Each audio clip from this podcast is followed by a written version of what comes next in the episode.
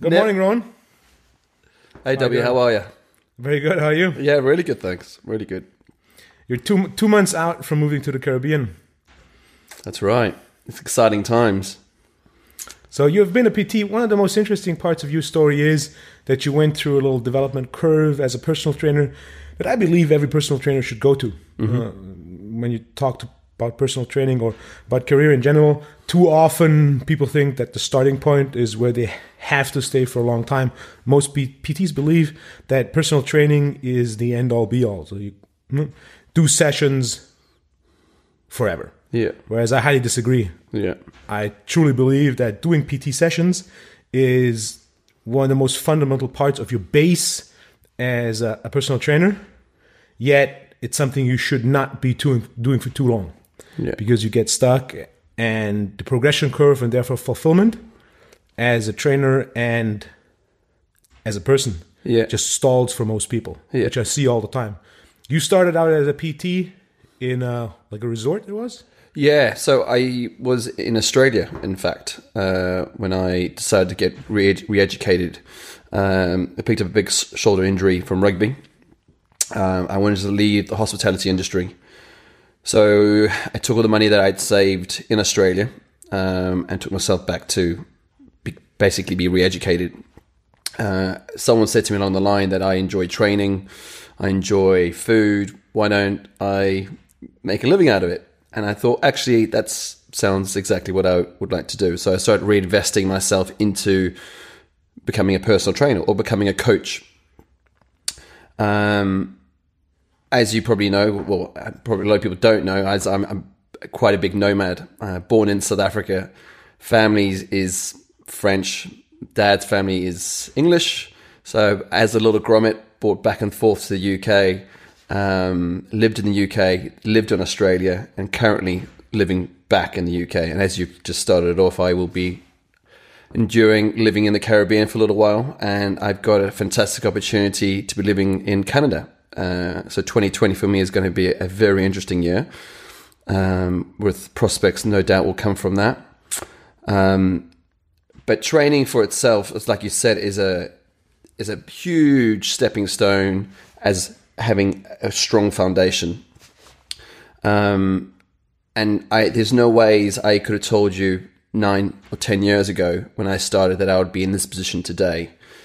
And what I do with a lot of people is I encourage people to go and try stuff out and see where their interests are. And like you've just demonstrated, PT is terminology of kindergarten. You need that basis. You need to have a good base, a good learning foundation, and you need to go try shit out. Because if you don't try shit out, you're never going to know if it works. You need to go see if it works for yourself, works for your clients, works with your philosophy, and get a good grounding. Keep on educating yourself, keep on moving yourself forward, and then go to first grade. And then once you hit first grade, you do exactly the same thing. Now, don't get me wrong, there's a lot of people out there that think education is everything, and they educate, educate, educate, educate, but don't put anything into practice. Now, it's a fine balance. I like terminologies a lot when it comes to training and to, to food because my background is all about food. I trained as a chef, um, 18, 19. Didn't know what I was going to do after school. So I do use food a lot when I talk to people because I find it, I'm very passionate about it. And I'm the same with training. So knowledge is you learn and you need to practice. So I use the terminology of a barbell. So it's kind of like knowledge is on the left hand side. So you get a barbell and you've got 50 kilos on the left, which you've just learned. Now you need to make the bar even. So the bar becomes even by practicing the knowledge. So you practice the knowledge and the bar, and the bar becomes 20 on the one side, 20 on the other side. And you do repetitions with the barbell. You become good at 60 kilos. Once you become efficient at 60 kilos, you then go for more knowledge. The barbell gets heavier on the one side, and you move the barbell over to the right. So it becomes repetition. You learn, you learn, and you grow. I like that metaphor. Yeah. Applied knowledge. Yeah. That's the whole thing, Yeah. which I 100% agree on. Knowledge itself is quite useless. Education itself is quite useless. It just uh, depends on the level of application and what you actually do with it. So uh, loading a bar in an uneven manner will not get much training result. Correct. Very good point. Yeah. So you could, you became a PT in Australia and moved to the UK. Well, from a, yeah, so that's what I did. But what I did to become a, a successful PT was I didn't take any wage or any earnings for the first six months because all I wanted to do is understand the best in the industry at the time. So I got qualified in a course that took six, six months to qualify, not a couple of weekends. and out of that six months, I got given a massive notebook that I had to complete. And the only way I can get that completed was by integrating with customers, integrating with people at gyms, and get signed off. So much what I've done with the whole my with my life is kind of ask questions and see what you get back in return. So I shot a few emails out to gyms saying, "Listen, I will count reps, I will clean, I will clean toilets. I just want to be on the floor. Can I shadow some people?" I got a response back from Vision Gyms in Australia. At that time, I was commuting back to Byron Bay in Sydney, uh, so picked up a Vision Gym just off uh, the coast of the east coast of Australia. Um, and went down in Sydney. And what I was doing was I, I, kind of integrated with both managers, and I would spend some time on the floor. And then I got, I got signed off little by little. I took that knowledge, and I, and I came back to the UK, and I worked at a private resort, and I based myself in Chelsea. Um, I worked my my arse off for a full year. I did seven days a week. I was hungry at the time because I wanted to understand where I wanted to be and where I wanted to learn from. Um, I then discovered through the networking who was the best to learn in the industry. CP came up. Um, I took every money that I had at the time and I spent it on my first BioSig course. And I to today I've never been astounded and overwhelmed with information in my life, not knowing what to do. But I kind of knew I was probably in the best room because I was so confused. um, and that kind of set me on a journey. So I took the blueprint about asking questions who's the best in the industry, who can I learn from, and I, I've to date I send out as many emails as I can, and yes, I, I get no's or I get yeses, and that's kind of how I continue to learn and process, and I absorb information. I tested out what I feel is appropriate on, on my client basis that I feel I can get results from. And then I apply that knowledge. And then I could, what tends to happen a lot of the time is by going through one door, five other doors open. And that's what I love about seminars and about education that I've grown into because I was horrible at school, by the way. Horrible. Is is that method. So going in to go and learn something and having an open mind and then five other doors open. And I normally walk out of a seminar and th- buying books that had nothing related towards the seminar because coaches that I've met there or the person giving the seminar has spoke about what they're reading or what their interests are. And it's normally something a little bit diverse. And that's how my path continued to be where I am today. Um, so after a couple years in the resort, working in Chelsea, you then basically opened up your own gym, which is a common next step for many PTs. You work at a gym and then you have the dream of having your own gym. And then you open your own gym, which for you was about five years ago. Yeah, it was a little bit of five years ago. The the step in between that was I gave up Chelsea.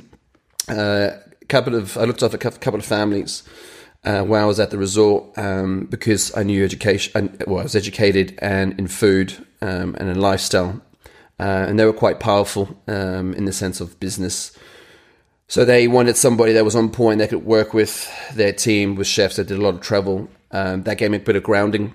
So obviously the next step was to open the gym, and then that was quite a big move for me because letting go something that I had quite a lot of comfort. You know, I had two families I looked after. I had a small client basis at this resort that I was training people four times a week as a minimum, as a base. So to move, let that all go and start my own practice was exciting for me because I kind of like to do that in life, never get comfortable, challenge yourself and move on. Um, set up the gym, which was, I was, yeah, don't get me wrong, a fantastic part of my life, which was five years ago. Uh, it's taught me a lot. Um, I put a lot, well, a lot of time's gone in, a lot of effort's gone in, uh, a lot of money's gone in. Uh, and to anybody that's listened to this, I mean, having your own space is amazing, but please do understand that there's a lot of stuff that you will not know unless you get involved with it. Uh, it's it's it's a big time, big time in money zapper, and you gotta you gotta be really in the long game for it and understand what you really want to do. It's not a short term fix that you feel like this is progression for me. So, um, warning sign. So more of an intermediate goal instead of an end goal. Yeah. The open your own gym and everything's gonna just Yeah. work itself out. Yeah. Yeah. Definitely not. It started out as a, as a pure PT gym, right? Yeah, that's right. Uh, and then you tried different business models, ending eventually up at like a consulting based business, which is a business model I have been basically doing myself for almost 10 years, promoting it heavily. And I'm happy to see it flourish Yeah, in uh, in a few locations. Yeah. There's not too many yet that do it. I truly believe that in the next couple of years, uh, it's going to be a business model that's going to be more popular than ever. Yeah. because it provides a lot of ups, upsides while limiting the downsides. yeah. So it gives a little bit of insight how you applied a consulting based approach to personal training. So we at the gym we kind of wanted to progress into getting people more responsibility. So utilize the consulting pr- principle where we've got a big space, it's three thousand square foot.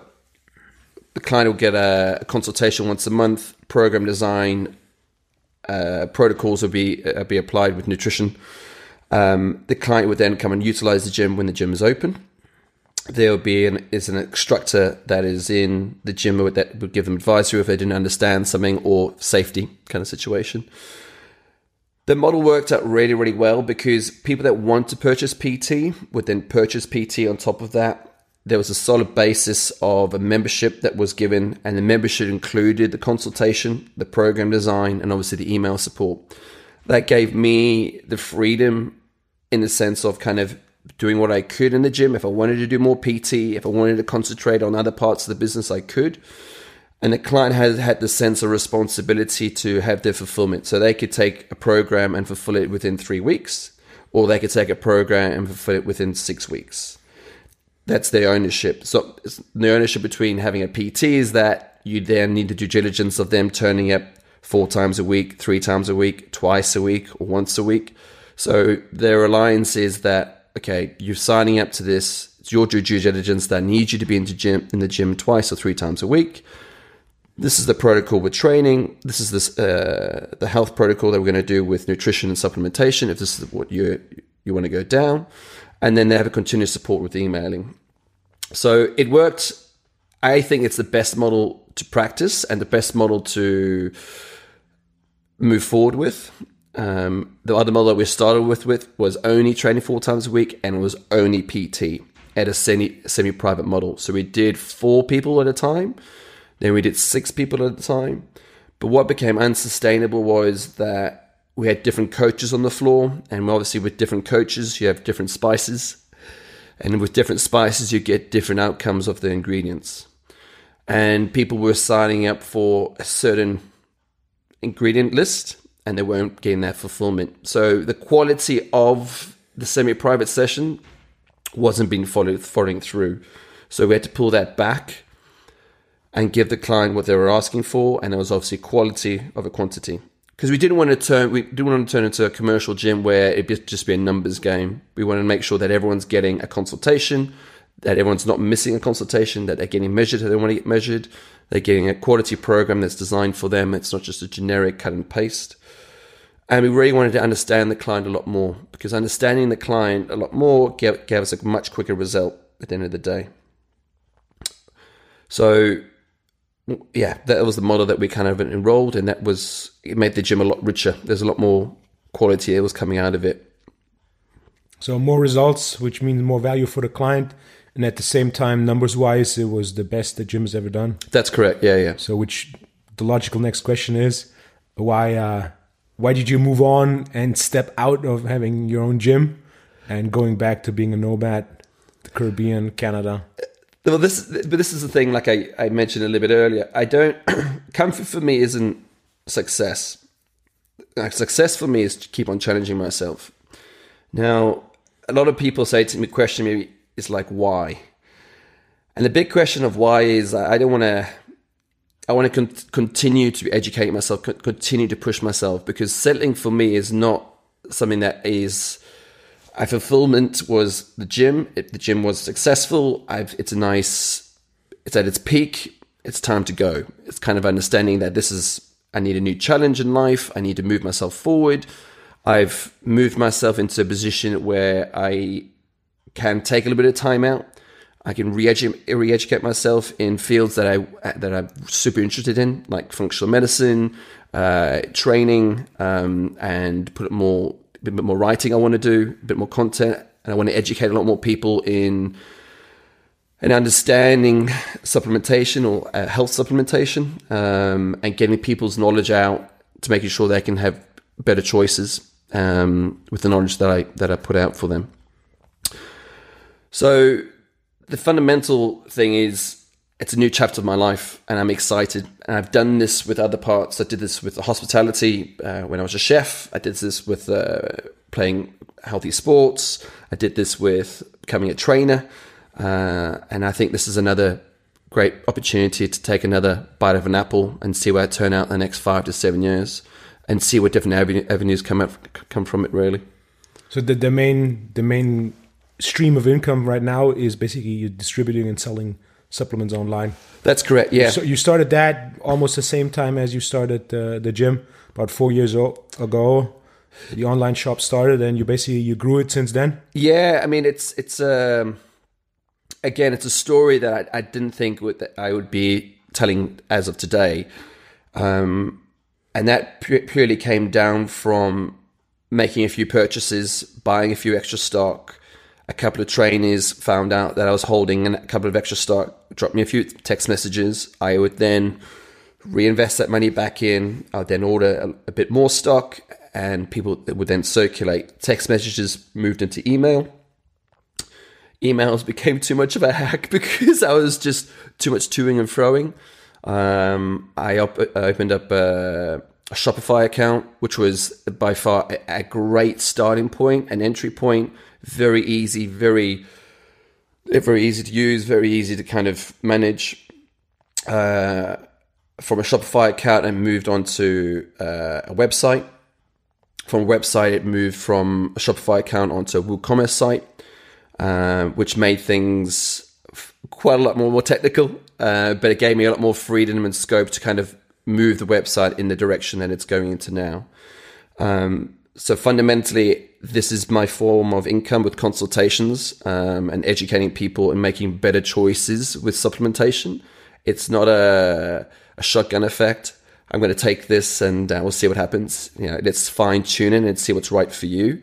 Um, let's make sure that the basics are right. I'm a very, very big believer in that. I mean, if we're not sleeping right, pooping right, training right, or moving right, uh, nine times out of ten, the headspace isn't right, which then no supplement underneath the sun is going to solve that solution. So I'm not a big advocate of pushing supplements. I'm a big advocate of getting the basics and, and making sure that everything's covered um, fundamentally. And then the supplements are an accelerator and enhance of, of make sure that our health markers are, are staying optimal which is completely in line with my philosophy about yeah that, that's supplementation. That's correct. Yeah. So basically, you started out selling supplements or distributing supplements from text messages to emails to an online shop, which grew from year to year, mm. and now grew to the point where it basically allows you. You've sold your part in the gym. Yeah. And you now basically go back to being a nomad. Yeah, that's that's that's right. Which makes me excited. Like I've. Uh, I've ended my my my lease with uh, my flat. I've uh, got this opportunity to kind of have a, a, big adventure. Like, don't get me wrong, I'm also extremely nervous, but that gives me that excitement. You know, not having somewhere to kind of feel that I got the security pushes me further forward to kind of, all right, I'm in this corner. I need to make a, a decision, and this is what I'm going to do. So I'm super excited for the experience that I'm going to have in the Caribbean you know, I'm going to sp- uh, spend a lot of time with uh, JC Sohn, which you are very good friends with. Um, and then I'm going to spend a bit of time with Christian Maurice in, in Canada. Um, and I'm very, very fond of him. Um, both people uh, I'm going to try and sponge off as, as much as I can. Um, and do a lot of training, like I said, do a lot of riding, uh, and learn as, as, as much as possible, really. Uh, I In that present time, I will be taking the shop or taking the the website into new directions, uh, relaunching, reskinning as as, uh, as what I've been told what it's called. Um, Damn, that doesn't sound as sexy as rebranding. um, but I'm super excited. So a lot of video content is going to be made, uh, and again, it more educational for people to make better choices uh, and have a bit more of a grounding. I've seen the first drafts and I really like how it looks. Yeah. And I also like the idea of making it like an educational platform Mm. that, on top of the actual educational component, just basically sells the supplements uh, in the most thorough, precise, and individualized manner based on the consultations you offer too. Yeah. Which is something that, that rarely happens with supplements. Most is like, okay, this is for that, just take it.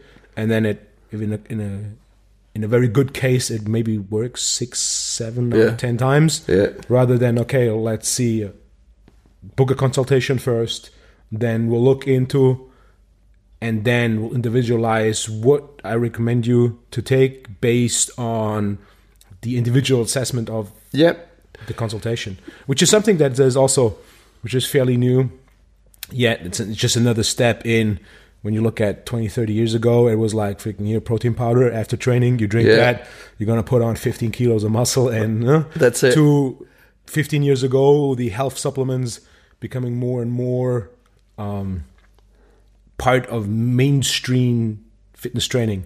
Starting out with like vitamin D being Yeah. the biggest one these days, a, a multi. Yeah. Magnesium, everybody knows about. Potassium, some know know about. Yeah. Maybe even fish oil to some degree. Yeah. It just came into the, the level of health consciousness, whereas individual individualization is the next step. How much vitamin D do- vitamin D do you need? Mm. Exactly. Do you need vitamin D? Yeah, For completely. example, in, in the Dominican, when you when you talk to Juan Carlos about those guys that spend a lot of time outside, but they've never taken vitamin D. They go get lab tested, and their level is around eighty. Yeah. So for them, supplementing vitamin D, no matter how good it is, you don't need it because your levels are already optimal. Exactly. Or similar to omega three. Yeah. Everybody that has followed my supplementation strategies and philosophy a bit more knows that I'm not the biggest fan of omega three in general. Mm. Omega three is an excellent supplement if you're actually deficient in omega threes. Yeah, yeah. The, the three main reasons to become deficient in omega threes is number one, not consuming enough omega threes. Number two, consuming a lot of omega sixes, and three, consuming a lot of trans fats. Yeah, yeah. And if you look at nutritional habits in Europe, we're not the biggest consumers of omega six, and we're not the biggest consumers of trans fat. Mm. So for us, the omega three needs are not as high as, for example, in, in North America, where refined plant oils, which are a big source of omega six, Yeah, yeah. as well as hydrogenated plant oils, which is a big source of trans fats, are consumed in a much much greater degree. If you just read a research paper that's done in Tennessee, which is the worst state in the U.S., oh, omega three is doing this, this, and this. But if, if you're coming from a place in Europe, preferably a place that has a very high, very high level of food quality, for example, Scandinavia, and you read that and you expect these results, It's just not. Yeah. no, no, it's it's not. Yeah, yeah, yeah. That's it. it, it. Which you've you touched on, it's health and performance. Like I look at, and this is where I'm a big, big advocate about it because performance is health and health is performance. And there's a lot of like you started with protein powder, uh, which is a classic example what people would do, but the formality now is, I think, which is what we discussed previously is about there's a, there is a movement coming and then or it's already started with uh, veganism. And so people will be becoming health conscious. So there will be a lot more questioning about you know where people are sitting in the sense of which I think you probably missed out was B vitamins because that is kind of the one thing that people kind of harp on about uh, and where they get their B vitamins from. So I think initially it's that seed that's started and what I'm going to be offering is corrective selection between performance and health, but I'm a very big advocate bet- between the both. So health will increase performance, and performance is health. And understanding about obviously the same things what we agree on is kind of sleep, digestion, you know, and movement. Getting all those three points right and, and understanding what needs to happen. Um, when when I explain my supplement philosophy to clients, one one point I often make is that basically performance is applied health. health is the base or optimal cellular function, which is one way to define health. Mm. Um, if you apply that, that's when you get performance. So optimal cellular function needs to be the base of optimal performance. Optimal health needs to be the base of optimal performance. Yeah, yeah, yeah. Yeah. To whatever degree the health point is. Especially one of the things lately when we talk food, nutrition, health, and performance. Mm. A classic one these days is um, vegan diet is great for athletes. Yeah. If you actually look at the amount of successful athlete athletes and successful de- determined as how many win medals at Mm. world championships and Olympics, the amount of vegans is extremely low. And the case I like to make is how about junk food diet for athletic performance? Yeah, yeah, exactly. As if you look at the, the actual data, there's the amount of athletes that win medals at Olympics and World Championships that are on a junk food diet is multiple times the amount than the ones that are on a vegan diet. yeah. So in that case, you could actually make a case for a junk food to increase athletic performance. Which is very true. I mean, Which is absolutely true. Yeah. The most popular example that many have heard, uh, Usain Bolt said that in an Correct, interview. He had he had uh, two boxes of chicken McNuggets the day he ran nine six nine, if I remember correct, in, in Yeah. Beijing. He uh, he allegedly ate about a thousand chicken McNuggets throughout those two weeks of the Olympics. Which is crazy if you think about it. But then, uh, uh, you know, one, one of the points with some some example like that is he eating like that at home? I d- highly doubt it. If Yeah. you look at Jamaican food, it's a lot of chicken, it's a lot of yams. Yeah. they have different. They have this like uh, callaloo, which is like a spinach-like uh, plant. They have like um, ackee and saltfish, which is like breadfruit t- type of plant. So the, the level of the food quality they have, especially in the, in the Caribbean, Yeah, yeah, yeah. with basically three factors making food quality that's great. Very, very nutrient rich soil with basically almost no modern agriculture. Yeah. Because they just cannot afford modern agriculture. Then, uh, second, a lot of sun. And third, a lot of water. It's also one of the reasons why you know, Dominican, one of the reasons you, you go is food quality. Yeah, completely. Which is a big, massive point in my life. You know, food quality is an essential. It's like it's it's 101 for me, really. That's people often weigh it up in the sense I'd rather put money towards my, my health, which is an investment, which I'd rather spend money on a good steak and a good piece of uh, veg than, you know, put money towards something else. I wouldn't go out, you know, putting money towards alcohol. That's not an investment towards me. But this is kind of what we're talking about with regards to quality. Quality is, is a much better way to be looking at things uh, over quantity. So, you know, the, the Caribbean is gonna is gonna, well going to be offering me a lot, but you're completely right when it comes back down to athletes. I mean, we you only see one slither of the pie because almost guaranteed there's a lot more quality that goes into their lifestyle to give you that performance. So it's a little bit of an illusion that people are, are are seeing only a snapshot of it. Um, and it's also prior to, to people know, obviously, that uh, people are, are not, all the research that we see is that there have been meat eaters and they've moved into uh, a veganism or a vegetarian diet, which has cleaned up their health markers, which is great. But then we need to kind of look at the longevity of that um, and if they're really excelling in, in excellency and performance um, from being on a vegan diet. the big picture, which was my initial point, with the nutrition is just part of the whole thing of being healthy, uh, and then looking at nutrition as a whole instead of just looking at a certain time. Yeah. Or, um, veganism, one point I like to make: at what point is an athlete vegan?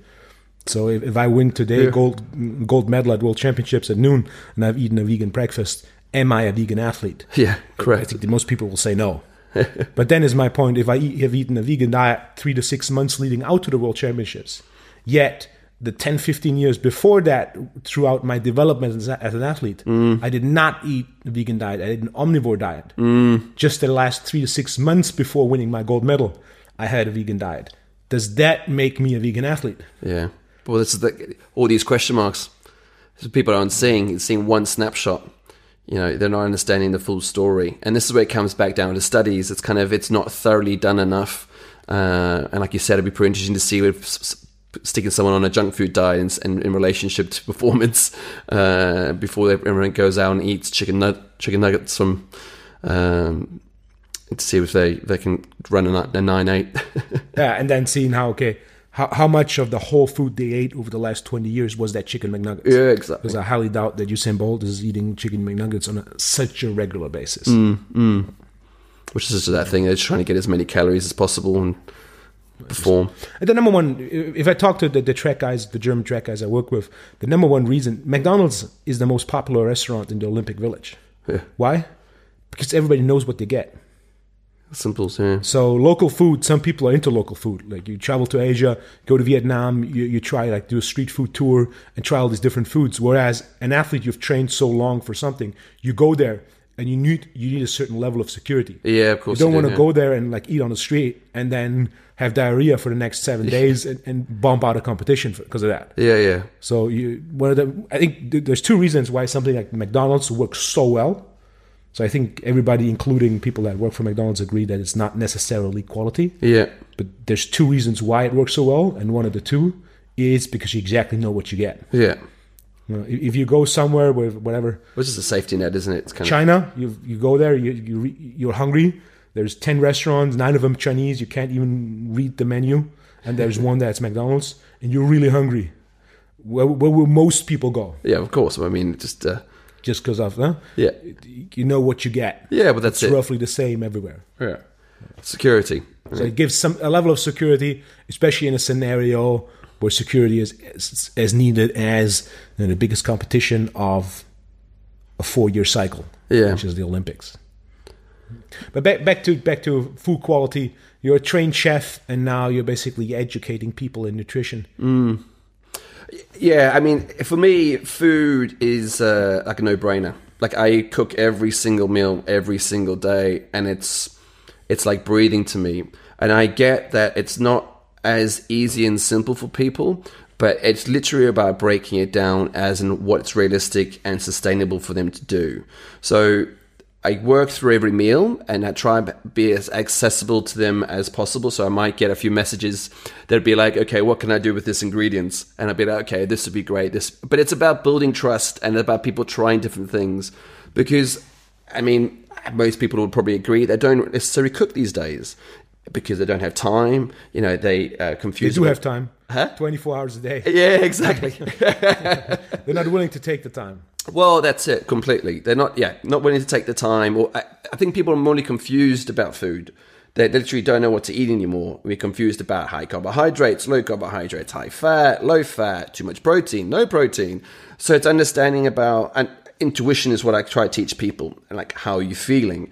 Does this make you feel good? Does it make you feel bad? You know, you bloated. Or, simple stuff that isn't like like a no brainer between me and you, but it's getting them to start picking that out and educating them on getting a better result because everyone's different. Everyone's sitting on a continuum. Everyone is, uh, you know, some people really like fish. Some people don't really like fish. Some people have a reaction to this fish. Some people don't. But it's about learning. But nutrition for me is uh, is the is is, is 101. You know, it's understanding about I need to eat real food. All right, what's real food? Okay, and literally backtracking. It's quite funny. Someone told me uh, quite a while ago. Just you know, you educate yourself, and it's almost this knee jerk reaction because you've learnt it. You expect other people to go down that path and learn it as well. So it's almost uh, it's a reminder every time I sit down with a client is that I got to teach them the stuff that I need to know, but in a basis that is acceptable towards them, because everything can be overwhelming very very quickly. So it's kind of about okay, are you okay with cooking? Yeah, I'm okay with cooking. How many meals can you cook a week? All right. Realistically, I can only possibly do dinner. Okay. So how's about we look at doing breakfast? What's quick and easy? You know, what's realistic for you? Well, listen, I get up at 6 a.m. and I'm, I need to be out the door by 6.30. Okay. How's about you give me five to 10 minutes on some some nuts that we've just toasted. You can throw some cinnamon in there or see what the missus can do in the evening. But it's a grounding point about what's realistic for them and not setting up barriers too too quickly. Because the fundamental is I need to listen to the client and the client will be like, listen, food's a no go. But then you kind of need to go, okay, but you need to give me something. You know, if you're expecting to have change, something needs to change. You know, the definition of insanity is kind of like bashing your head against the wall and expecting not to be sore every single time. So nutrition for me is kind of like it's, it's a fundamental part where like how much meat do you eat a week? Do you like meat? Do you like fish? Start with the basics. Can you grill? Can you poach? Can you and and season is is a great is a great stepping stone because people often think, oh, I have to eat healthy. It's bland. It's horrible. It's uh, it's too complicated. You know, I'd rather keep something that I know that my mom taught me or my uh, my my wife's showing me, or just something that is, like you said, a convenience. But it's just about putting that back in and trying to get people re- reinvested back into quality of food and um, and, and, a style of cooking that they they enjoy, um, which often happens. Clients develop, clients I've been with the last three or four years. Um, if I pull back their stories where their wives wouldn't, wouldn't, wouldn't be cooking, and now wives are cooking on uh, vegetables on the table, which is then integrating with their kids and changing their habits slowly but surely. Um, when, when, we speak of, of, vegetables, one thing that actually the continuous glucose monitoring yeah. that uh, I've been done I done for the first time like four or five years ago. At that point, there was no um, tool that was uh, usable for clients just mm. on base investment back then it was like a couple days for 800 euros like four days which 800 is, euros which is crazy if you think about it now ridiculous huh? whereas now you get like 59 euros mm. For two weeks 24 7 measures blood sugar and uh, you were the earliest one that i knew yeah. that used the tool that i use these days it's about two years ago that you actually put me onto it mm. and since then i continue to use it with clients and there's a lot of uh, experiments going on and when we're speaking of vegetables today at breakfast, you told me that you you've done some experimenting with just basically grilled vegetable, yeah, versus uh, cooked and mashed vegetable. Yeah. And actually, the same vegetable in two different preparation methods yeah. has shown different blood sugar response. Yeah, I mean that's it's it's amazing, and this is when it comes back down to the style of cooking, like, and it makes sense talking about it, but seeing it on a on a on a on a screen on a monitor kind of puts perspective with people. Um, you know, for, for all the listeners that, that, do not know yet what continuous glucose monitoring is, it's a sensor that you basically put on the back of your arm mm. and it measures uh, your blood sugar levels every couple of minutes, 24 hours a day. So you basically have an app if you have a phone or you use a reader, mm. which you can also get online. And it gives you a curve of how your blood sugar goes 24 hours a day, seven days a week, sensorless, two weeks. So you see exactly how you respond to a certain food or a certain scenario, or in the case of what we just talked about, also how a certain food is prepared. Yeah, that's correct. So there's a, a statistical analysis of how you respond blood sugar wise to a certain food. It's a glycemic index or glycemic load. Huh? Yeah. Yeah, as every statistic, it only counts for a general response. So we have outliers. Some respond to a much greater degree than the glycemic index says, and some respond to a much smaller degree than the glycemic index says. So another point with the need for individualization or the big factor of individualized nutrition. Yeah, there's a lot of rules and a lot of guidelines, but they're just that guidelines. You see some people, for example, that you were one of the, the greatest examples I ever saw with quinoa. Mm. Quinoa is a great carb, as a general rule but your blood sugar shot up to it's, like 190 something, which is ridiculous. Uh, which is on paper, it's like no, yeah. Like look at look at the research. Yeah, glycemic index it says is a fairly good glycemic index. It does not lead to a great blood sugar response yet. When we looked at the individual measurings of you, your blood sugar just shot through the roof from eating quinoa. Yeah. So having these individual guidelines is good, but as with every statistics, there's outliers in both directions. Mm. We need to individualize to see how you respond. Yeah, that's Whereas correct. other carbohydrates like rice, potato, and oats, you ba- barely had any blood sugar increase. Yeah. And the same point with, uh, you, you, you, I've done a lot of experimenting in the last two years. I've used it a lot. Yet, that actually different preparation methods, I have not gone this far. Yeah and really got me to think this morning when you said at breakfast that just having the same vegetable, yeah. one is just cooked and mashed, and the other one is just grilled, just put it through the pan, yeah, uh, has a different response on blood sugar. Yeah, and some people will say, yeah, but vegetables there's not too much carbohydrates in. I've had multiple examples of people eating tomato, yeah, which, which is basically a, a low calorie, low carbohydrate food, yeah, and they had severe blood sugar response yeah. to eating tomato. Yeah. So again, if you look at science or research in, in general, Yeah. tomato will not lead to a blood sugar response because it's low calorie, low carbohydrate food, which is true. The majority of people can eat tomato no problem, no blood sugar response. I've seen multiple cases Yeah. that had blood sugar responses, and it's based on the me- individual measurement. Yeah. I mean, it, it'll be the stress response within the gut. I mean, people's acidity levels and uh, gut, gut biome is completely different. And the, the, what I found super fascinating about the the blood sugars is there with different cooking methods, it's the phase one's response towards uh, insulin. So what we what we don't see Ex- explain what you mean for the listeners, what you mean by phase one, and then obviously what you mean by phase two. So what we see, what what W just explained with uh, what the response that you see in the glucose monitor is phase two. What we're going to see because we see a delayed response of 20 minutes of blood sugar. Phase one is what happens within the gut. Now we have receptor sites within the gut that tell the body that we're actually having insulin that needs to be produced to respond from glucose there's two methods about that I found super fascinating. All right, if we inject a pure sugar solution into our bloodstream and we take the exact same sugar solution and we go through our mouth, our responses are vastly different. There will be almost zero response in phase one going through the bloodstream, and there'll be a much larger response in phase one going through the mouth. So what it's telling us is that our body pre- prepares us for what we are about to eat which comes down to quality of food, how we eat our food, preparation of our food with the cephalic phase. So cooking our food preps us. It allows us, it tells our brain goes, hey, hold on a minute. I'm about to consume this lovely meal that I've just cooked. It could have been a steak, it could be potatoes, it could be broccoli, it could even be a cherry pie.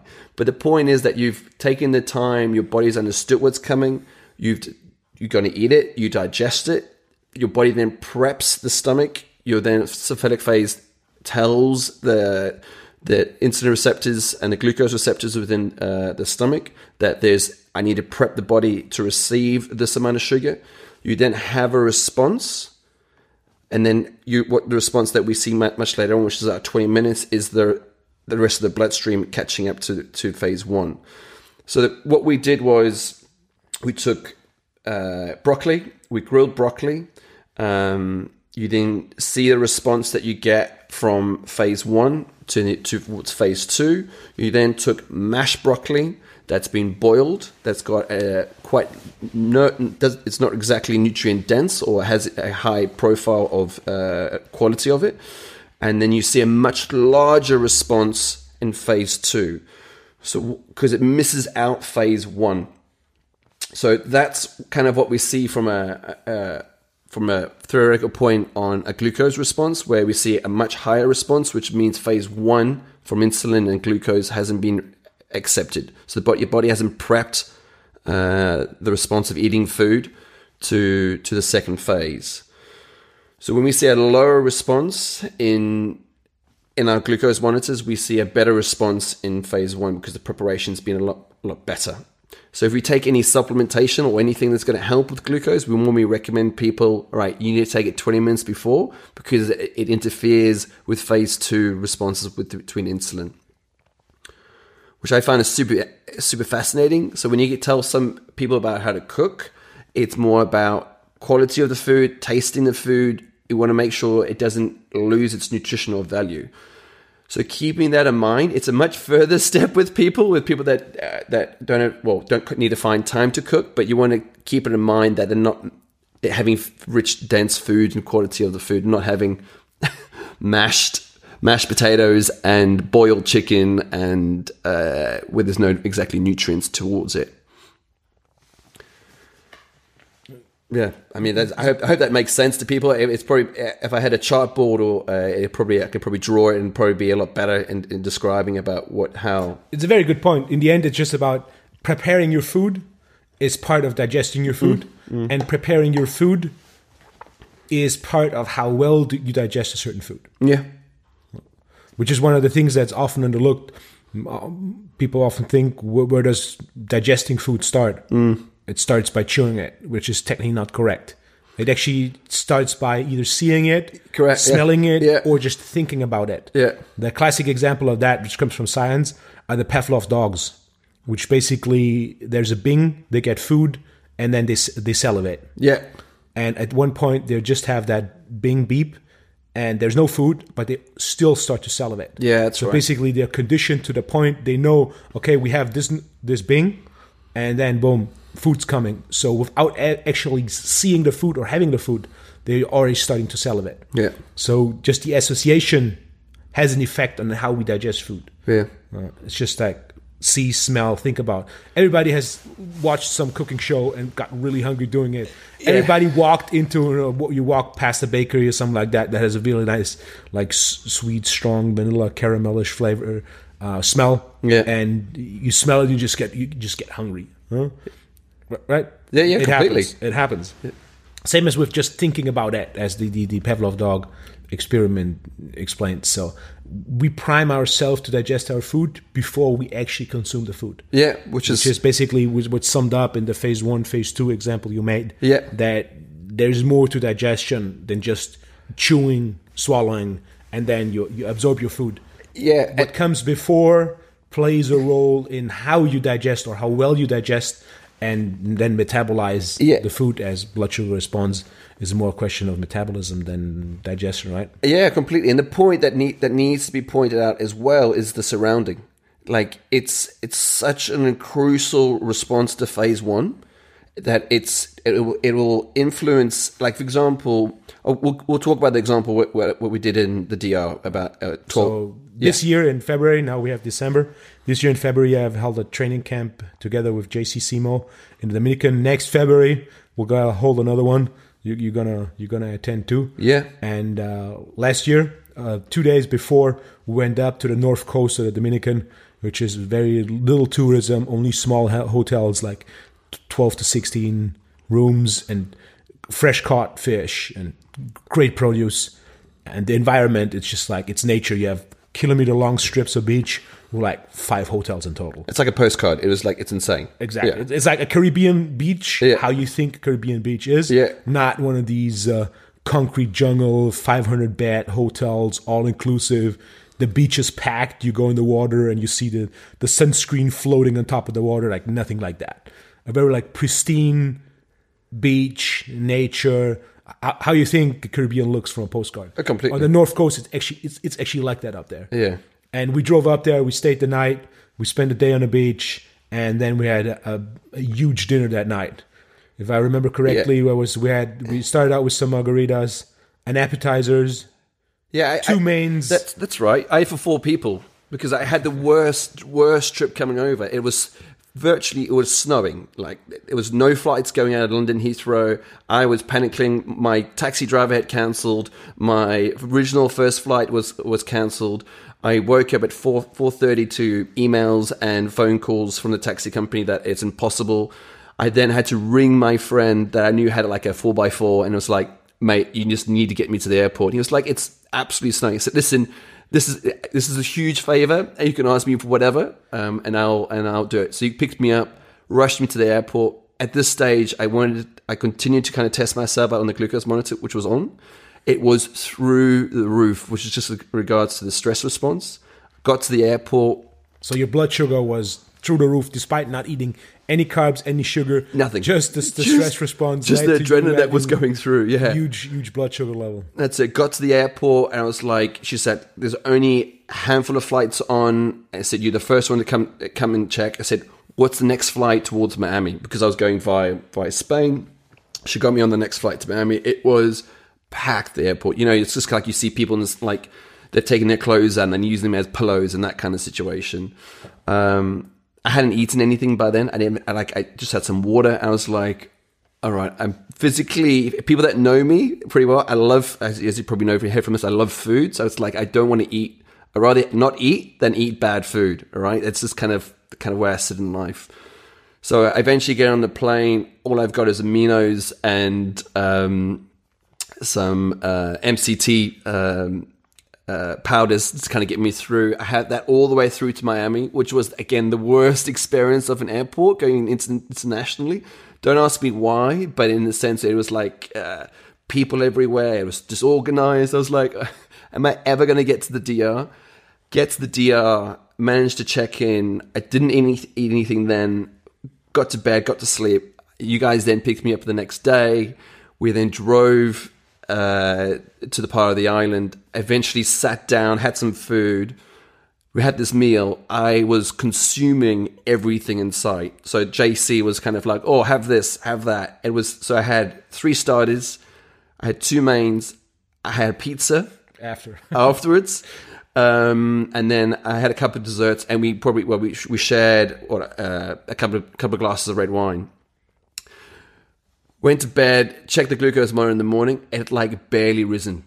It was like virtually impossible. It should have gone through the roof. The amount of calories that I ate, the amount of responses, and it was all majority like the pizzas and I mean I had potatoes, I had the polenta. It was it was a feast. Um, and it was it was there was nothing nothing to say resembling that I had had a worse response. Now, there's two ways of looking at that, you know, like oh, I fasted the previous day and the response was uh, was is, invalid, rarely. But the way that we've always been looking at it is the surroundings of how we actually eat our food. Like it was a relaxed environment. There was we were laughing our heads off. We were telling stories. We were uh, in a in a situation that we're the, we're near the sea. You know, it was it was really uh, a great memory that we that we, we kind of created, and that on itself is is uh, something that I've taken on and I've told clients, and we've tested this out in the sense of okay, don't have your meal.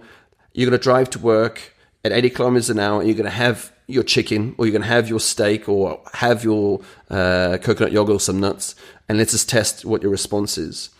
To versus giving me 10 minutes at home having something that's quick and easy that we've prepped the night before, and let's just test that out. So we try to get out as many anomalies as possible, and it's proven nine tenths of the time that the environment that set themselves of breakfast, lunch, and dinner sets them up much better in regards to body composition, brain fog, you know, digestion, which is a big point that I look at with people. Um, there's, there's so many key factors, but it's got to do about that phase one response. You know, how we respond to is prepping ourselves to what we're going to eat, and then which gives us a dictatorship about you know, you know the phase two, the way we digest, the way we process, and having you know getting more about more of our body. So it's um, again, it's been a continuous journey to learn and test things out, um, and and take that information and then test or sharing it with clients and see what their responses. But it, it is a completely individual principle. Um, you know, it's it's something that I f- feel that we will will continue to learn. As you said before, quinoa was a horrible experience for me uh, compared to uh, white rice. So my body composition is hugely changed by integrating just white rice throughout the whole day. Like I've, and I don't eat a large amount of it, but I just interject it through. Uh, and theoretically, how it sits on a scale, it shouldn't, it doesn't make any sense, you know.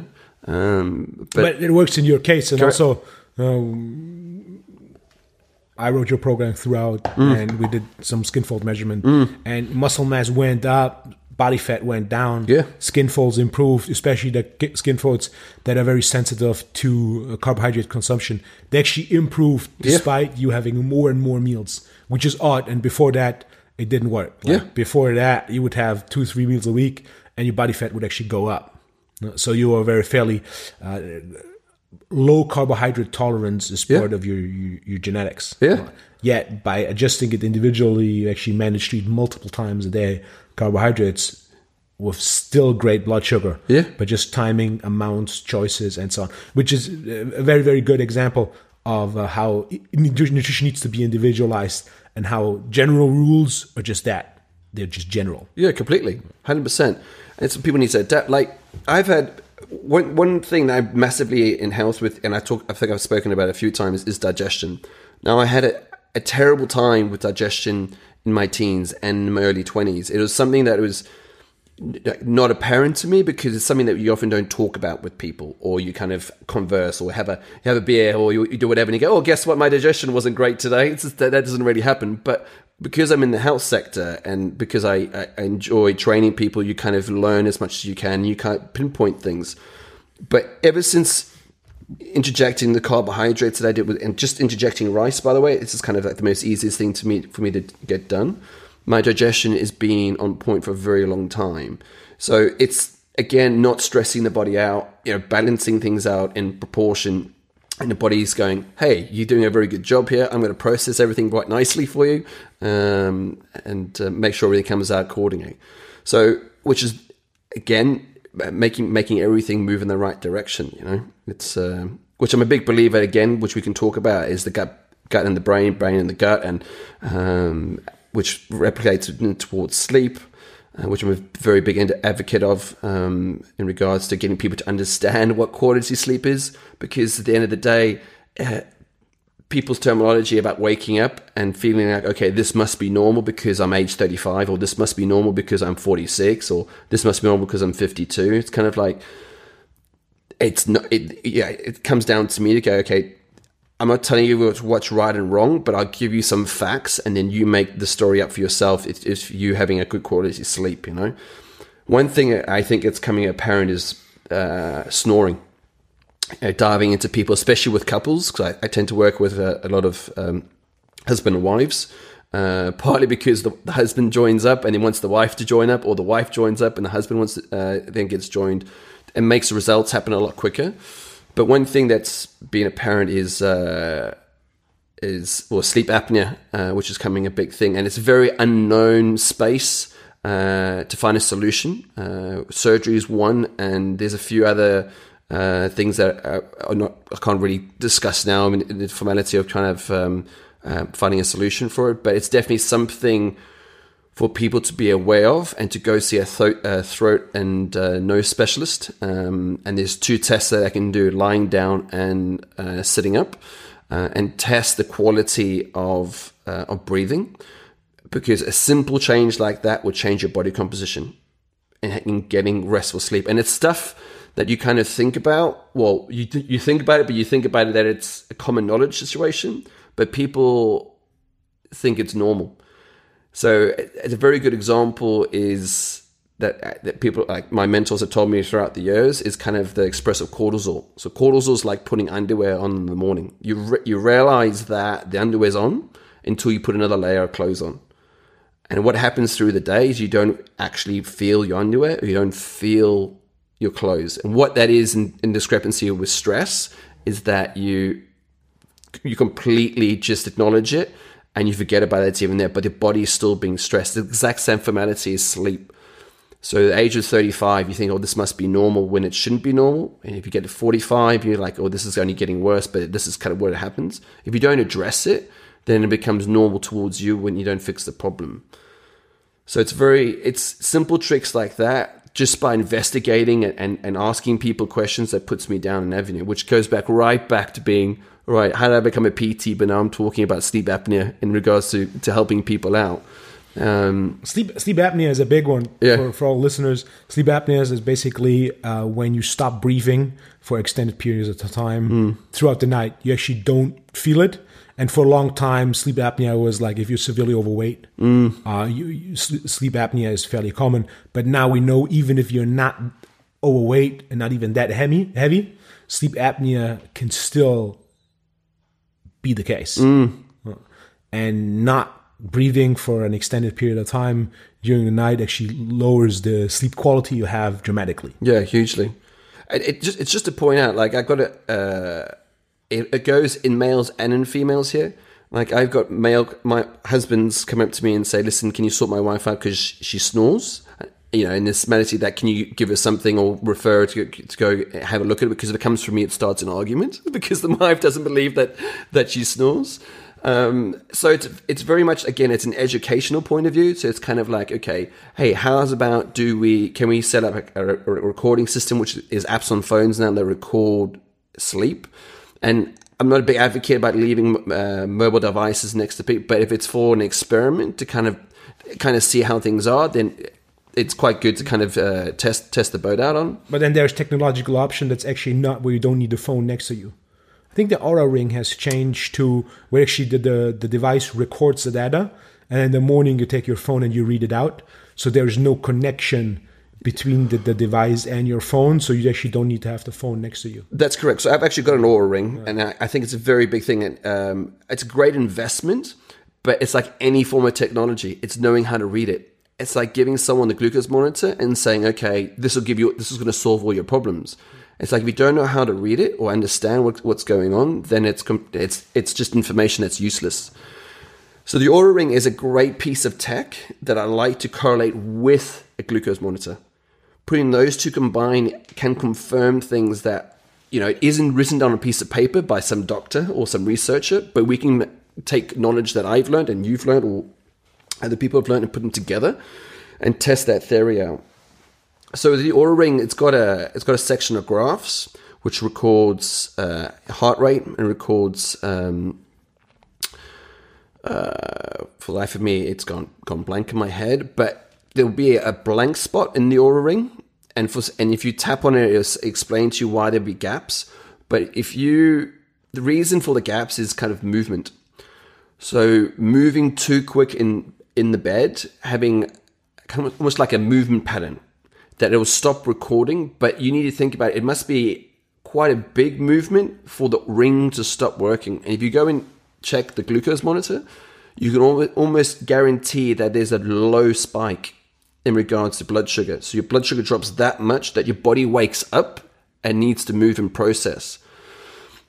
Which I kind of use that information to kind of integrate, okay, we need to give you more carbohydrate, or we need to find out what's stressing your body out we kind of look at Chinese medicine as well, which we kind of both of us we use a lot in the sense of understanding. Okay, what time is your disturbance? Is it two? Is it four? You know, you waking up super early.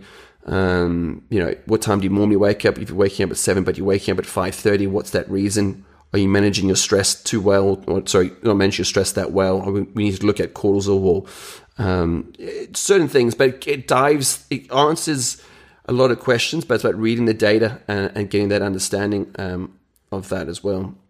You know, with sleep apnea and snoring, there's always it's always a solution for everything, but it's just about understanding how to process it and how to get that and get that done. Very good point. I do use the Oura Ring with clients in one circumstance when they come and ask me. Yeah. So as I do really like technology, I do not use a lot of technology for the exact same reason. Mm. Just using technology to, to gather data is it's fairly useless. Yeah. You need to apply the results mm. that you get from the data. So something like um, skin folds is the base of what I do. Yeah, yeah. Same as with you. And uh, then, of course, continuous glucose monitoring is a piece of a piece of technology that gives great data that can be easily applied. Yeah. And the Oura Ring is something that I actually do like, yet I rarely go that far as recommending it. Mm. Uh, in 99% of the cases, basically if someone comes like hey my sleep is i found this what you think? I'm like get it. Yeah. Use it. But then be very thorough. I have there a little testing protocol that you basically will try these things we'll see how you respond and then we'll um, we'll adapt to improve your sleep quality yeah. i actually had a, an athlete i worked with uh, for, for a couple years he um, used a lot of sleep supplements and improved his sleep quite a bit based on the reading and then when he retired, he was like, "Nah, I'm not, you know, I'm not training on a high level anymore, so mm. I don't have to take all these supplements." And within six months, actually his sleep quality gradually reduced again. Mm.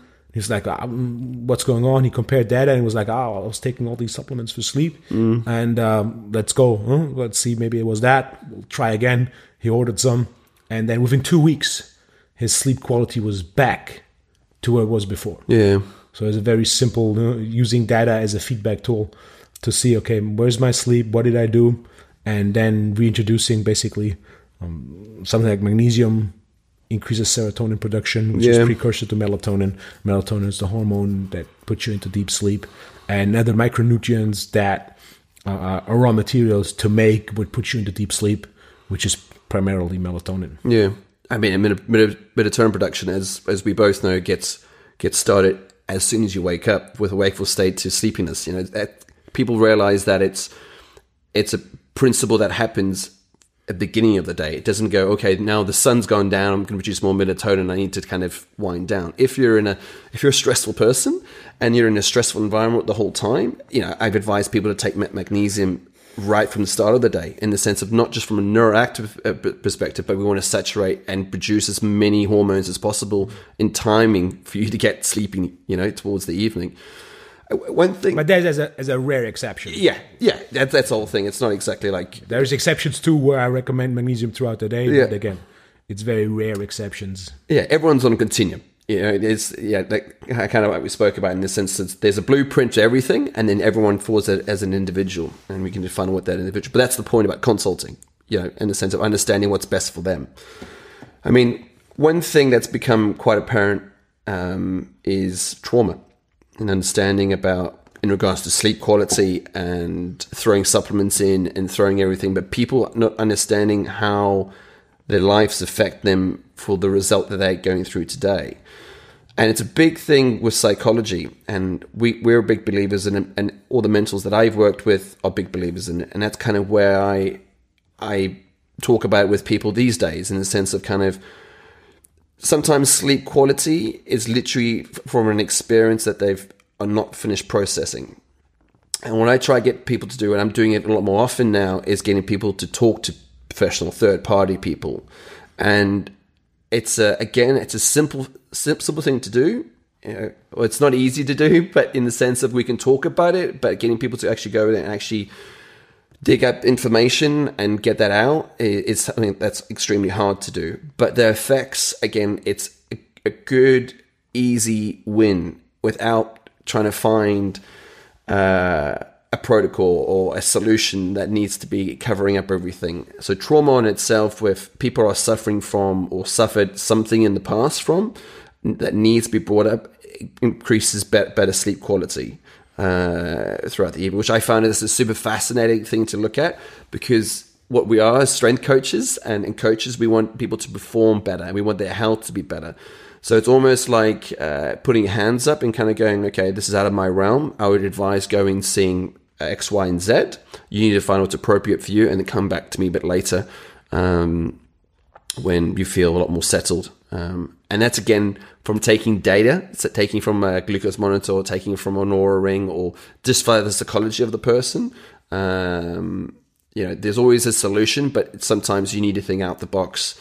Uh, it's not about doing 10 by 10 by somebody who's going to going to get better sleep. Uh, you know, you can't keep on stressing people out. You kind of need to kind of suss out uh, a better solution. Um, uh, by, by getting people to kind of do different things uh, and challenging themselves uh, and getting, get them to process because I'm not a psychologist and um, and I'm not a person that is trained in that way. But if if it's out of my realm with anything, uh, then I, I just refer out as best as I can. You know, um, and I think it's important for people to realize that we're in, we're now in a in an age where there's a lot of accessibility, you know, from uh, from sex therapists to family therapists to um, even just talking to uh, a best friend about it. it it's something that I, massively encourage uh, because we're in a society that feels that we need to be internal, you know, being on a mobile phone all the time or being working all the time because we need to produce X rather than trying to be self-intuitive and trying to look after yourself and actually get something out that you needs to get out. Um, I find that's a very good solution for people um, and a much quicker result in body comp, sleep, performance um, kind of situation. Yeah. The, the point I always like to make if trainers that do my education program or clients come talk to me about the mental aspect, the mental aspect is probably the, the most powerful one that yet is based on my definition of being a trainer outside the realm of my mm. expertise as a trainer, mm. yet needs to be addressed mm. by everyone. Statistically, though, prog- uh, mental factors or psychological factors cannot be trained. Statistically speaking, because for the absolute majority, there's examples. There's people that make big jumps, but making a big jump in that realm is always based of being aware that there is the need or the potential for a big jump. Yeah. Yet, when it comes to limiting psychological factors, most people are not aware that there needs to be improvement. Yeah. For most people, it's like, oh, it's, it's like that, you know. people, especially when, when it comes to nutrition, even worse uh, than training, uh, the belief of what they need to eat and why are not eat, they are not eating like that, Mm. and why they because of that not getting results. Um, most people are to some degree, I would say, be delusional. Well, it's expectations, isn't it? So it's kind of, and again, expectations are set by their surroundings. You know, we are who who we surround ourselves by. You know, that saying goes, we, we, who we are by the five most important people that we read, you know, talk to, uh, or even follow. So it's kind of, and then again, it comes back down to who we want, you know, spend our time with. You know, are we spending time with loved ones? Are we spending time with uh, people that are going to influence in, in ways we don't want to? You know, people need to have a little bit more of a backbone. You know, uh, I did a talk at a school uh, with 1,400 boys, and I, I spoke about courage. And you know, with my life journey, I've gone through some some not so great things, but I, ma- I had to make a decision very early on about okay, I can either be cast out aside and be labeled this, or I can I can work my ass off and I can I can prove everyone wrong and stick a finger up and tell them actually you know eh, screw you you know you didn't believe in me I'm going to prove you're wrong. But courage isn't you don't suddenly wake up with courage. You know I had to make a I had to surround myself with choices and decisions that were you know put me in a in a bad position, but I had to learn from that. And that's what courage is. It's about learning. It's about growing. It's about dusting yourself off and, and keep on trying. It's like getting underneath that barbell. You know, if something isn't working under that barbell, find a solution. All right, come off the barbell for a week or two and go back into it. You know, uh, do a core to the top and a core to the bottom. Do raised heels. There's always a solution for what you need to do, but courage on itself is developed over time you know? And, and this is what i was just we're talking about with the kids. Surround yourself with people you want to be around with. And, it's not a it's not a social accident to be on social media and feel like okay this is kind of where i want to be. It's that's delusional. And it's one slice of the pie. You know after spending a bit of time in america uh, over the last 12 months or so it's it's really come to light how much you actually don't see and how much the social media aspect is, is so driven but so so falsified what I mean by falsified, you meet people and they're completely different to what the aspirations are, what are, or on a social media platform. I'm like, how does that even translate to who you are? Because cause that's it's just not a true aspect. It's like looking at the Mona Lisa and then finding out actually it's it's not done in in paint. uh, It's done in concrete. You know, it's just a, a simple realization. Or you've been eating. Um, a, a lovely pancake. It's done in this ingredients, but then you're finding out it's ex, it's actually not. It's it's done in completely. It, it's just not. It's falsified lying.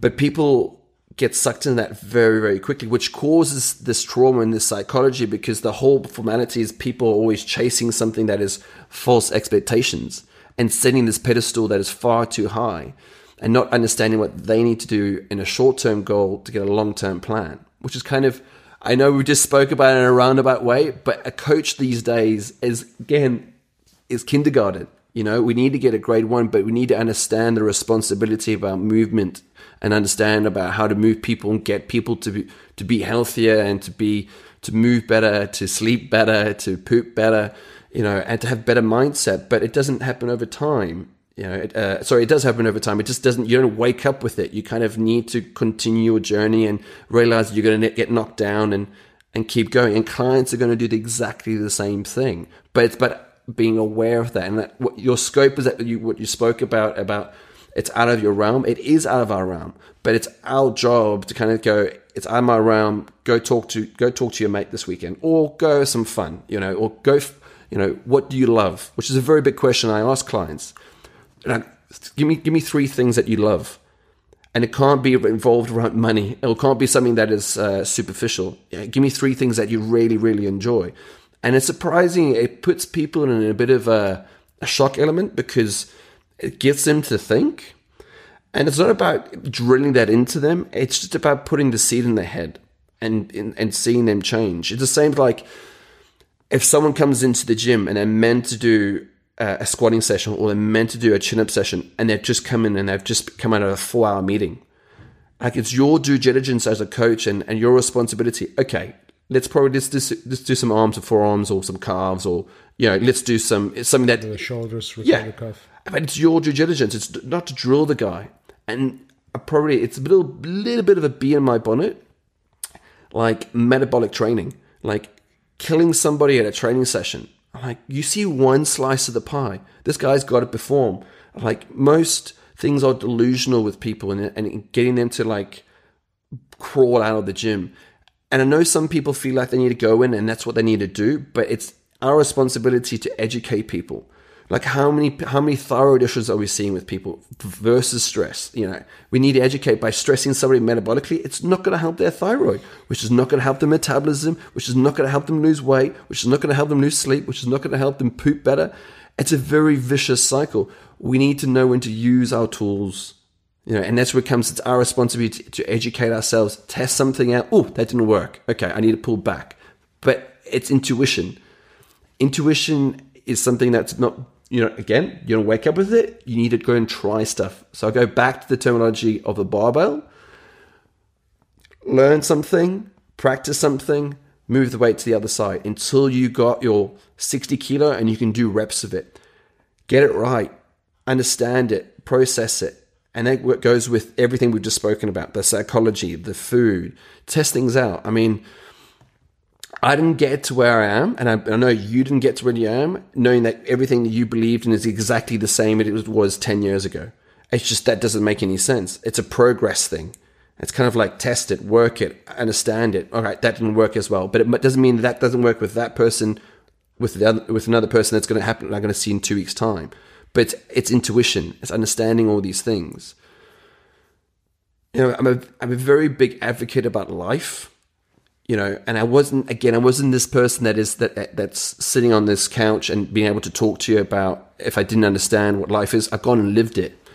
You know, and it's and I again I made a decision when I was a kid, when I was being brought up, and understanding that I've got to make a decision to get get to where I want to go. No one else is going to do it no loved one, no mom, no dad. As much as they love you, as much as they, they want to care for you, at the end of the day, it's got to be up to you.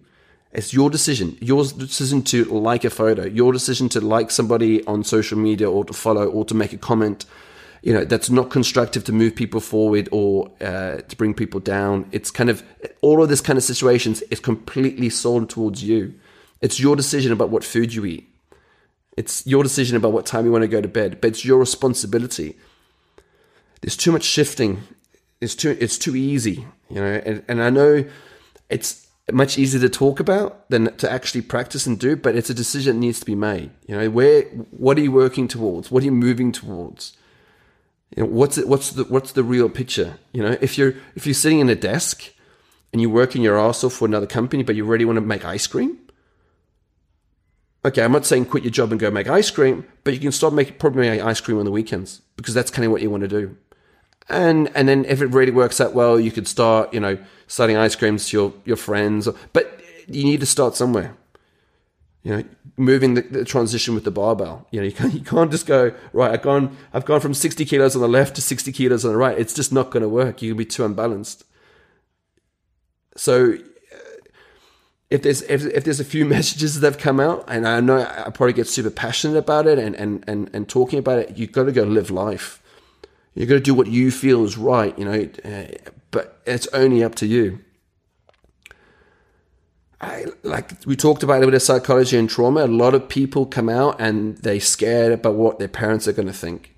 Like generally, like I, I, I see a consult with, um, with a lot of older people. When I say older, in the sense of kind of, uh, I go right up to the sixty bracket, and I like the term. I like the way that like a functional medicine practitioner breaks things down. We start from birth and you drive everything to present day and you literally on a talking situation like we do now, not on exactly like a clinical board, you don't. Uh, I get them to talk to them about their life as much detail as possible. You know, this is kind of we need to balance things out. Like, how were you born? And people are like, actually, I don't know how I was born. I say, well, can you just find out for me how you were born? I'm like, did you?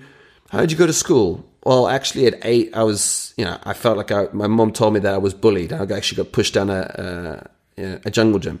Okay, let's just, okay, I was going to write that down. And then I was, I was junior school or high school. Oh, I, I, I did fantastically well.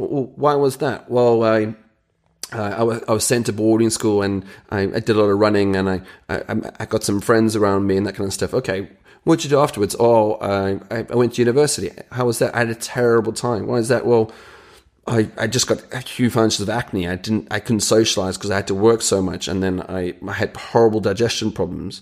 Um, okay, uh, how was how was your thirties? Oh, I actually had my appendix out, and so what? What I'm trying to get at is that there's a there's always a story, and there's always something to kind of understand someone by. But I, I didn't pick that up, and I learned that, and I, I I've interjected into my practice, and then I know a lot more about the client to to start giving suggestions.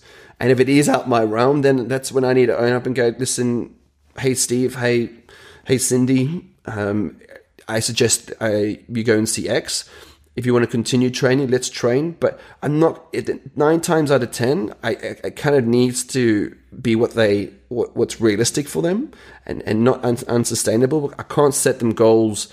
Um, that are just completely unrealistic. But that's my responsibility. Like I can't make Mark look like a like a 24 hour bodybuilder, and he's and he's 45, and like because he's got two kids, he's he needs to sleep right, he needs to manage his own business, uh, you know, and uh, Mark's wife uh, that needs to balance the whole household. I, I can't I can't make her do a, a, conditioning session four times a week that's 60 minutes long, and you know there's too many things that are going going on. Um, yeah, I, I, we've we've completely deviated, but that's the, that's the.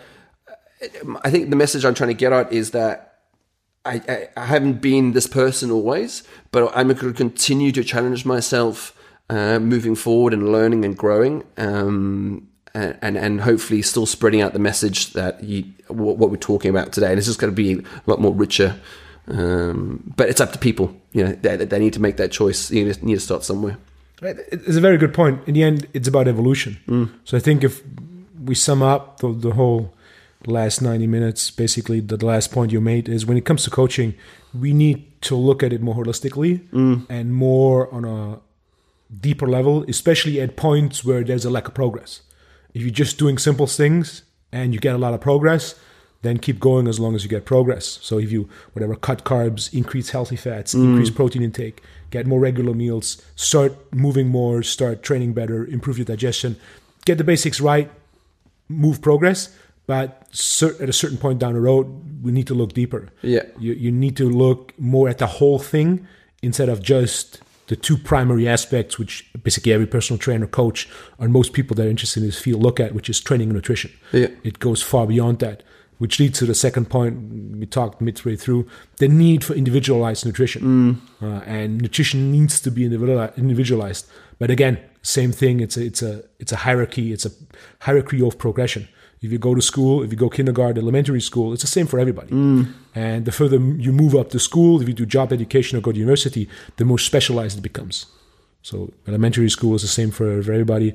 Like middle school in Germany, we have three different options, and then past that, depending on what degree you get, there's hundreds of options for university study and uh, for, for uh, job study. Uh, it needs to be individualized. Nutrition is the exact same thing. We have base principles, and then within these principles, we need individualization. If we take a, the example of blood sugar response to broccoli that's grilled versus broccoli that's cooked and mashed, mm. there's individual responses to basically the exact same product it was in the beginning. And then uh, evolution as a trainer, evolution as a career was the first the first point we, we spoke about with your basic history of yeah working hospitality industry, then becoming a trainer, then opening your own gym, then doing the online store, and now basically fully focusing on the online store and going into making it like an education platform that yeah. also sells supplements, which basically offers um, consultations to for potential customers to individualize what they're taking based on the consultation and assessment. Yeah, I think that's that's a very good overview. Uh, anything you'd like to add, Roan? Before uh, I think it's time we, we get some lunch. Yeah, yeah, food, food, food. Like uh, I just want to tell everybody, and if if it's if you want to stay in kindergarten, then stay in kindergarten. There, there's no problem. It's fun times there. Yeah, right? exactly, fun times. But that's that's the thing. Like we, if you want to move, then move. But at the same time, if if you want to stay there, then refer out. Like if you would just want to do group training and you're happy doing outdoor group training and that's all you want to do and you're happy and you're content with that, then that's cool. But then uh, don't don't falsify yourself and say that you're a strength coach and you're going to get someone strong by doing outdoor training and, and they're going to squat 100 kilograms. And that's when things get deliberately diluted. So it just so, hey, go see Steve or go make some friends that are, do do strength training or go see somebody, you know, if, if someone comes in and say, oh, I want to run a marathon and you majority do, you know, Pilates, you know, go see, or go see, go see Cindy. She she she does marathons all the time. She'll probably be your best advice. It's just about networking and and and, and understanding what you want to achieve. Um, I just want to say I just want to thank you very much for for having the opportunity to come on and and talk. Um, I know I have rambled on on, on a few spills. Um, and I just want to give uh, thanks to everybody that's put me in this position today. Uh, I'm very, very grateful um, for the mentors that uh, that I've uh, I've surrounded myself with. Um, so I just want to give thanks. Um, and um, one thing I, I has passed down that's helped me, and I try to pass it down to people, is kind of ask yourself some questions at night. You know, uh, what are you what are you most grateful for? Uh, what have I learned today? Who's helped me? Um, and uh, who who have I helped? And what I tend to do is, if I find it quite hard to answer one of those questions, I try and make it in my subconscious for the next day to kind of make sure I have that fulfillment. It, it does set everything up quite nicely. And for a very long time, uh, I'm a very big giver. I try to give quite a lot to people, and I couldn't find self acceptance with me, allowing people to help me. Um, so I always want to take the opportunity to kind of say that people that have brought me along my life um, have helped me a lot, and um, I'm very grateful for where I am right now. I'm and I'm super excited um, for the next steps that I'm going to be taking. Thanks, W. Great last words, Roan. Thank you for being on the podcast. Cheers, pal.